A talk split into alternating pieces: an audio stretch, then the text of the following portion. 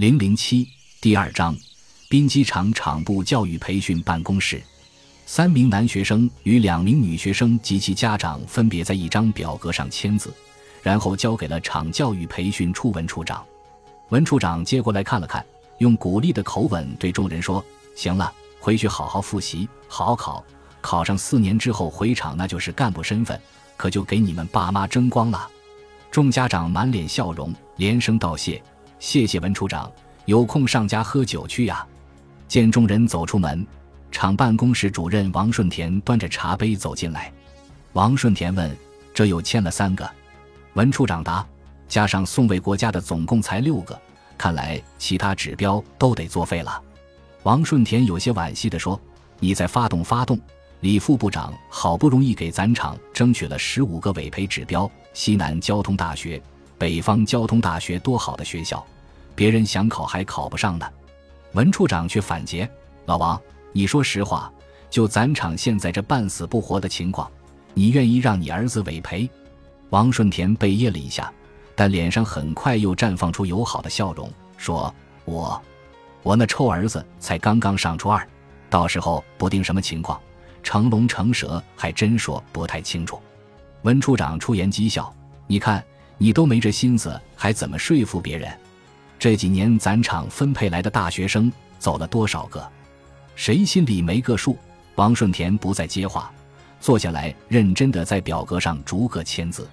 杨建国和杨浪骑车到达厂部，正碰上几个签完字出来的家长和子女，他们又说又笑，一脸的愉悦。宋卫国带着儿子宋飞，本想跟杨建国打个招呼。但见杨建国仿佛没看见他们爷俩似的，只好欲言又止，斜眼看着杨建国拽着杨浪进了办公楼。杨建国领到一张表格，一把将表格往杨浪面前一拍，但杨浪脸色冷峻，无动于衷。杨建国瞪眼吼道：“给，认真给我签！”杨浪却一脸倔强地说：“我不签。”杨建国毫不客气，瞪圆了牛眼。啪的一声，就给了杨浪一记耳光。杨浪捂着脸，愤恨地瞪着他。文处长见状，忙上前来解围：“哎哎，老杨，你这是干什么？怎么能打孩子呢？有话好好说。”杨建国盛怒，大声斥骂：“跟这兔崽子没什么好说的，就得动武！”说着，将杨浪摁坐在椅子上，并把笔塞给他，恶狠狠地说：“反了你了，签！”杨浪猛地站起，推开椅子，把笔扔到里边，撤后几步，瞪着杨建国，生硬地说：“我就不签，是我自己考大学，不是你考。”“嗨，你个小王八蛋，翅膀硬了是不是？”“你再说一遍！”杨建国骂着，又欲抬手打他。文处长在一旁有些看不下去，提高嗓门下了逐客令：“老杨，你们爷俩要闹，外边闹去，别在这儿闹。这是干什么？这是？”听闻处长这么一说，杨建国高扬的手停在了半空，神情也有些迟疑。这时，杨浪又一次示威性的大喊：“再说一万遍，我也不签！”杨建国的怒火再次被点燃，他冲上去准备打杨浪，杨浪急忙闪开，绕着会议桌，父子俩像猫抓耗子追打躲闪起来。杨建国边追边骂：“小兔崽子，给我站住！”文处长一看这架不好劝。赶紧拨通王顺田的电话，低声央求他快请和副厂长来救场。王顺田知道杨建国的脾气不好，放下电话，急忙求援。王顺田知道此时高学明、何向华等八位厂党委委员正在开会。当他来到党委会议室门口时，发现门是开着的，里面的气氛好像有些不对劲，不敢贸然闯进去。但在门外，他将里面的对话听得真真切切。我们年年喊减员增效，可实际上减了没有？增了多少？一九九二年的时候，我们是六个车间，十个处室部门，减员增效喊了四年。现在生产单位还是六个，处室部门变成了十三个，这四年机关人员增加了四十七人。这，这是何向华的声音。小何，你别激动，增加的部门、增加的人员都是按照铁道部的职能对口要求来的，你不要光看这四年。一九九二年以前，我们的职能处室是十六个，现在的人员和当时比也减少了二百多个。你得看大方向，对不对？很明显，这是党委副书记刘天德慢条斯理的腔调。听了刘副书记的意见，何向华立即大声反驳：“即便看大方向，我们也不能越减越多。有些职能部门完全没有存在的必要，完全可以合并。”此时，高学明发话了，他明显对何向华的言辞有些不悦，声音低沉地说：“小何，你先别激动，这不是正讨论合并缩减方案吗？”但何向华并没有停下来的意思，继续不管不顾地发表着自己的意见。我觉得减员增效不能停留在决议上，关键要有实际动作。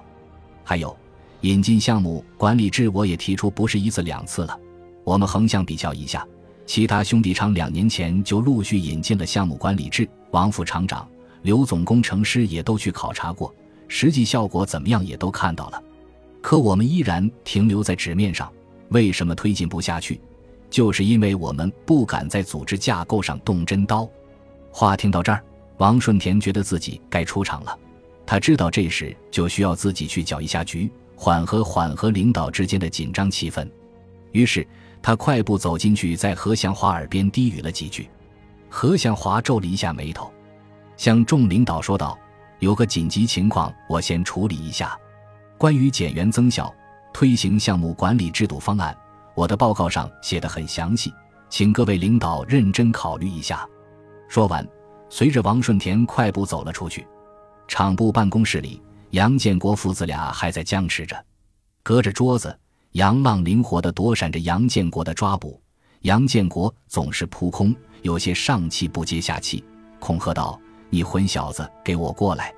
今儿个你要是不签，我非打断你的腿不可！”嗨嗨，老杨，你消停点行不？老杨，面对这对父子，文处长只能在一旁皱着眉不停的规劝。杨建国追到门口时，与一个人撞了个大满怀，两人都闪了个趔趄，差点摔倒在地上。来人不是别人，正是自己的妻子薛丽萍。接到彭威的求助电话后，他猜出父子俩肯定在这里，就从车间急忙赶了过来。薛丽萍也是直脾气，一见两人这般架势，气也不打一处来，于是双手叉腰开骂：“杨建国，你想干什么？撒疯别在厂部里闹，丢人不丢人？都是你惯的他，你让他签。”杨建国厉声回道：“我儿子不用委培，照样上好大学，你少操这门子心。”薛丽萍轻蔑地说：“你，你这娘们脑袋进水了是不是？”当初在师傅面前怎么说的？咱的子子孙孙，生是机车厂的人，死是机车厂的鬼，你都忘了？杨建国反击道：“我没忘，当初是当初，现在是现在。孩子不想委培你就由他，干嘛非要在机车厂这棵树上吊死？”薛丽萍吼道：“薛丽萍，你家四辈儿可都是端机车厂的饭碗，你说这话有良心没有？”杨建国啪啪地拍着自己的胸口，这跟良心没关系。不在机车厂上班，照样为人民服务。你先回学校，妈支持你。不签。薛丽萍扭头对杨浪说。文处长见两人又吵骂得不可开交，在一边好言劝道：“你说你们不在家商量好，在这闹什么？”杨浪一看到父亲的注意力已不在自己身上，于是拽了拽衣服就准备逃走。没想到，杨建国早已看出他的小心思，用右手粗大的食指指着杨浪，威胁道：“我看你敢走！”薛丽萍缩了杨建国一眼，问：“你想怎么地？有种你打我！”说着，薛丽萍就护着杨浪要出门。杨建国一把将他推开，一个箭步上去揪住杨浪的衣领，就往办公桌前拽，嘴里斥骂：“反了你们娘俩了！”薛丽萍气急败坏。撒泼道：“杨建国，老娘跟你拼了！”说着就冲上去抓挠。杨建国用左手抓住他的衣领，薛丽萍一下子被拎离了地面，两手够不着，却在空中胡乱抓挠。薛丽萍已失去理智，吼得歇斯底里：“杨建国，有种你把我们娘俩打死，我们娘俩不死在你手上一个，你是不歇心？”文处长担心闹出大乱子。连忙上前用央求的口吻劝阻：“别闹了，老杨、丽萍，听我一句，别闹了，行不？”杨建国，你干什么？松手！”此时，一个威严又凌厉的声音从门外转进来。只见何向华一脸冷峻地走了进来，他身旁的是面无表情的办公室主任王顺田。何向华的突然来临，瞬间打乱了杨建国的方寸。他不情愿地松开了薛丽萍的衣领，轻描淡写地说：“向华，这是我家的家务事儿，你管不了。”见到何向华突然出现，薛丽萍像见到救星一样，一下子哭出声来，拉着哭腔诉苦：“向华，你说他杨建国多不讲理。”凭什么我儿子就不能考别的大学？